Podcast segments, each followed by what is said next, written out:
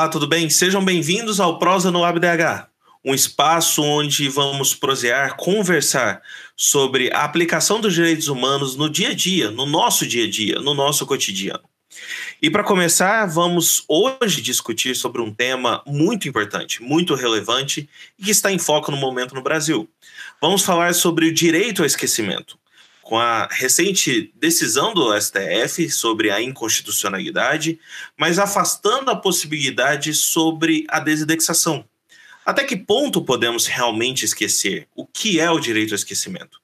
E para esse assunto muito importante, recebemos o professor e promotor do Rio de Janeiro, professor Dr. Guilherme Magalhães Martins. Professor, seja muito bem-vindo ao Prosa no AbDH. Obrigado pelo convite, João Alexandre. É uma alegria estar falando aqui para o Laboratório de Direitos Humanos de Uberlândia.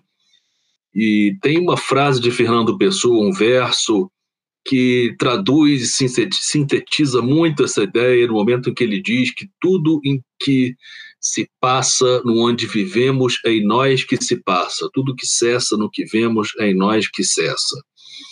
É, está muito ligado a um direito, ensina Rodotá, de governar a própria memória para devolver a cada um a possibilidade de se reinventar, de construir personalidade, identidade, libertando-se da tirania das jaulas em que uma memória onipresente total pretenda aprisionar tudo. A internet, então, especialmente deve aprender a esquecer através do caminho de uma memória social e seletiva ligada ao, de respeito aos direitos fundamentais da pessoa. É verdade que várias críticas são feitas pela doutrina à terminologia direito ao esquecimento, porque é considerada uma terminologia muito ampla, que vai desde o cancelamento de registros criminais até a desindexação, como na vertente do caso Google Spain, mas para mim é uma terminologia perfeita, embora a gente deva distingui-la da desindexação. Eu prefiro distinguir a desindexação. O STF foi muito claro em várias vezes colocando é, que o direito ao esquecimento é reconhecido como um direito fundamental. E citou, por exemplo, a ideia da escola de Boston em 1890, com Brandon Warris, é, o caso Lebas na Alemanha, por exemplo, e na Europa, o direito ao esquecimento é, é reconhecido como um direito fundamental da pessoa humana, vindo da proteção de dados, que é discutido na Europa desde a década de 50, previsto constitucionalmente em várias constituições desde a década de 70, e nós temos agora uma decisão do STF no Brasil que considera a proteção de dados como um direito fundamental, mas o direito ao esquecimento não foi tão reconhecido assim como um direito fundamental, inclusive pela decisão agora da Ida Cury, foi né, ao contrário, mesmo tendo uma brecha aí é, na tese do, do STF. Por que, que o direito ao esquecimento tem que ser reconhecido como um direito fundamental? O que, que o senhor acha sobre esse tema? A questão toda está, sobretudo, no Big Data, está em um ambiente como a internet, que não tem como qualidade o esquecimento. A humanidade sempre conviveu com o ato de esquecer, mas o desenvolvimento tecnológico possibilitou um armazenamento de dados, sobretudo na nuvem, jamais antes visto, que a sociedade nunca teve. E o professor Victor Mayer Schoenberger, na sua obra paradigmática Delete, nos alerta para as principais consequências do fenômeno da memória digital. A primeira se refere ao perigo da percepção pelas pessoas de que tudo que se disponibiliza na internet pode se voltar contra o próprio usuário. E, além disso, a memória digital pode evitar que cada indivíduo exerça a habilidade de evoluir, mudar, crescer como ser humano sem ficar preso ao passado, ou seja, a memória perfeita da internet prejudicaria a habilidade da sociedade em esquecer. O professor Daniel Bucar tem um excelente artigo sobre o direito ao esquecimento na revista Civilística, em que ele considera que o direito ao esquecimento é uma garantia da autodeterminação informativa inserido dentro do controle temporal de dados que demanda uma proteção das escolhas pessoais após certo período de tempo em que o indivíduo já não pretende mais ser lembrado, rememorado por dados passados. E, historicamente, em 2014, foi aprovado na sexta jornada de direito civil o enunciado 531. Eu fui o autor da proposta que estabelece que a tutela da dignidade humana na sociedade da informação inclui o direito ao esquecimento. Historicamente, um pouco depois, no ano seguinte, na sétima jornada de direito civil, o enunciado 576, o direito ao esquecimento pode ser assegurado por tutela judicial inibitória. Muita gente confunde direito ao esquecimento com remoção de dados, são duas coisas distintas. A remoção de dados é a consequência do direito ao esquecimento, o efeito que com ele não se confunde, pode acontecer. E que o STF ressalvou os casos de desindexação. Como a gente vai ver, a decisão do STF não atingiu as hipóteses de desindexação.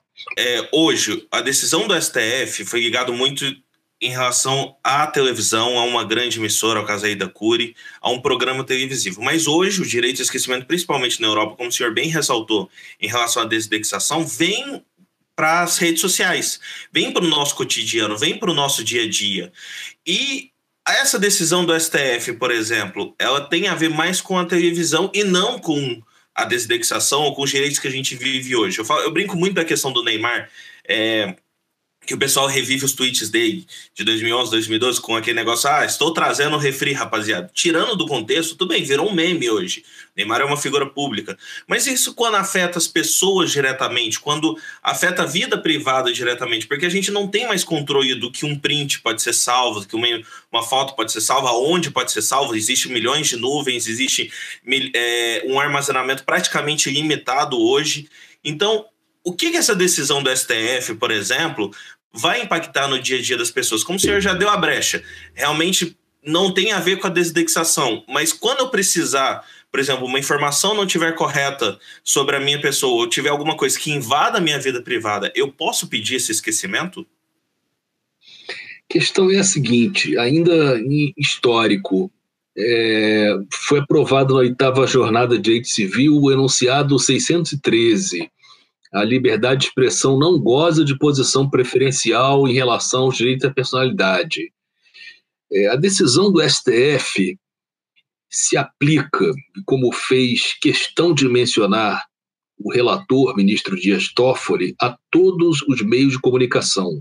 Ele fez questão, tem um momento do voto em que ele diz: vamos para evitar um tratamento fragmentado, diferenciado, como critica parte da doutrina, vamos fazer uma disciplina uniforme de todos os meios de comunicação aqui. Ou seja, se aplicaria tanto à internet quanto aos meios televisivos. A única coisa que ele deixou de fora foi a desindexação. Expressamente. E, então, o tema 786, engraçado, saiu um artigo hoje do professor Otávio Luiz Rodrigues no Conjur, que ele critica a ideia defendida por parte da doutrina de que o direito ao esquecimento seria inexistente. Na verdade, o que o STF defendeu não foi isso. Não é uma questão de inexistência, é uma questão de incompatibilidade com o ordenamento jurídico brasileiro.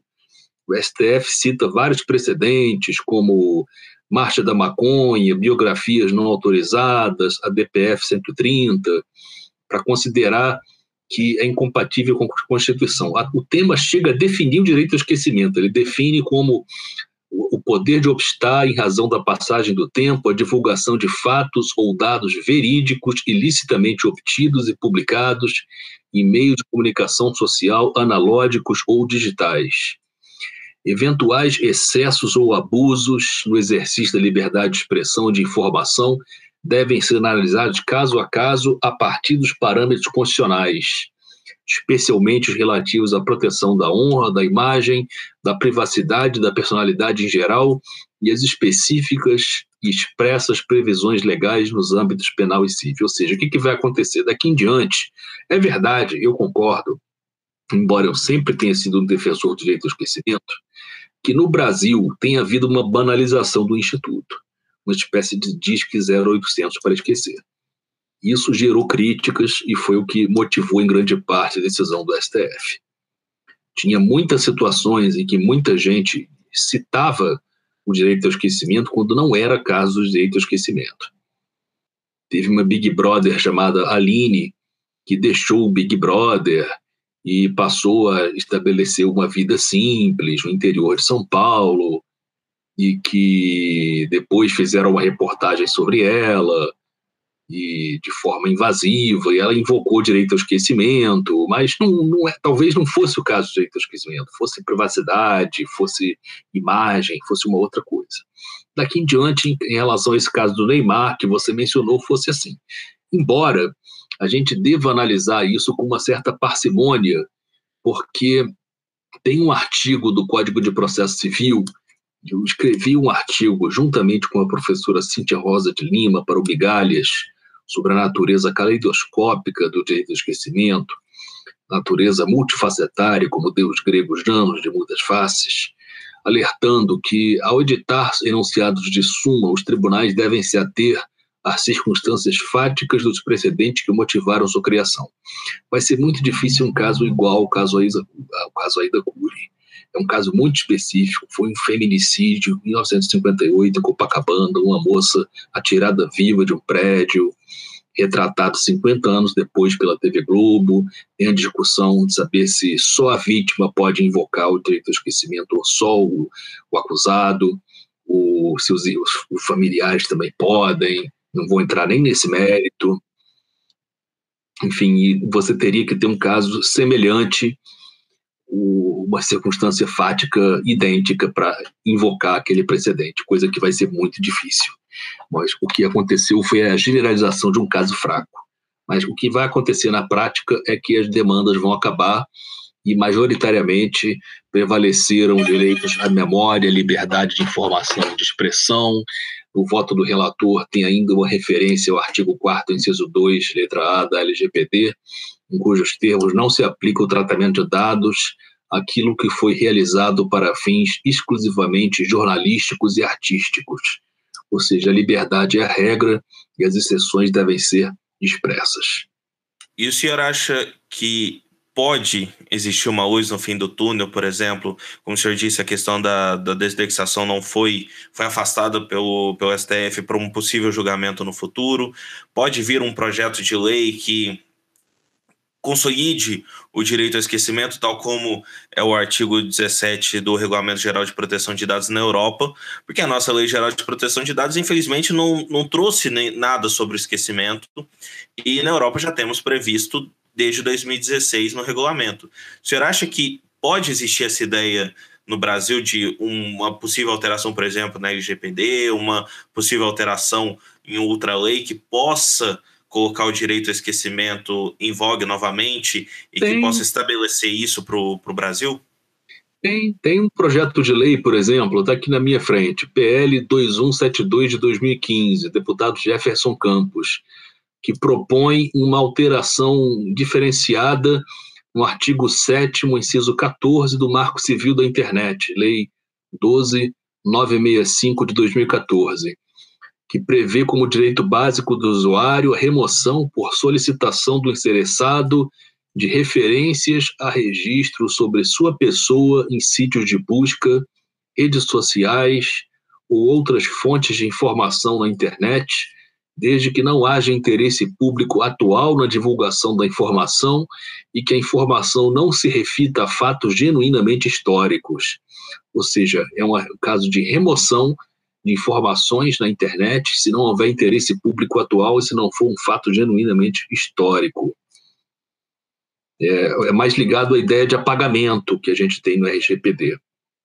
Tem um outro projeto que eu acho muito ruim, da deputada Soraya Santos, que propõe uma mudança ao artigo 19 do Marco Civil, que é o parágrafo 3A, acrescentando indivíduo, vou ler aqui, indivíduo ou seu representante legal poderá requerer judicialmente a qualquer momento a indisponibilização de conteúdo que ligue seu nome ou sua imagem a crime de que tenha sido absolvido com trânsito em julgado ou a fato calunioso, difamatório e injurioso. Quer dizer, requerer a indisponibilização de conteúdo até mesmo o crime ou a fato calunioso, difamatório e injurioso. Complicado. Tecnicamente, não é a melhor saída. Ou seja. Professor, muito obrigado. De verdade, acho que esse bate-papo vai esclarecer algumas coisas, porque, como o senhor disse, esquecimento é uma coisa muito ampla, acabou virando muito amplo no Brasil. Muita gente colocou vários significados para esse esquecimento, e acho que foi bem esclarecedor, principalmente essa questão da, é, do interesse coletivo, de onde o direito ao esquecimento vai atuar, né? Onde ele pode atuar e eu queria deixar o espaço para o senhor dar algumas considerações finais sobre o tema e incentivar as pessoas como nós a pesquisar sobre o tema, que é um assunto muito importante, que agora vai ser cada vez mais debatido depois dessa decisão do STF. Eu agradeço mais uma vez ao Laboratório de Direitos Humanos de Uberlândia pela oportunidade, pelo convite. O tema é delicado, é sensível socialmente, envolve um conflito de interesse. Por um lado, o interesse público de que fatos passados sejam relembrados, um direito da coletividade à informação e, por um outro, um direito da coletividade de não ser perseguido por toda a vida por um acontecimento pretérito. E, mas não podemos simplificar a informação no sentido de que seria uma espécie de censura judicial, de que seria uma censura dos juízes, um direito dos juízes de apagar a história, de escrever os fatos a seu alvedrio, mas, sobretudo, há um direito fundamental da pessoa humana em risco, em jogo, nesse caso. Muito obrigado pela oportunidade. Obrigado, professor. Para quem nos ouviu nas plataformas de áudio, o vídeo completo da, da entrevista está no nosso canal do YouTube. Você pode assistir também. Para você que assiste no YouTube, você pode também ouvir novamente, caso queira, nas plataformas de áudio. Professor Guilherme, muito obrigado novamente e espero poder convidá-los para mais um pouquinho de uma prosa aqui no LabDH. Obrigado.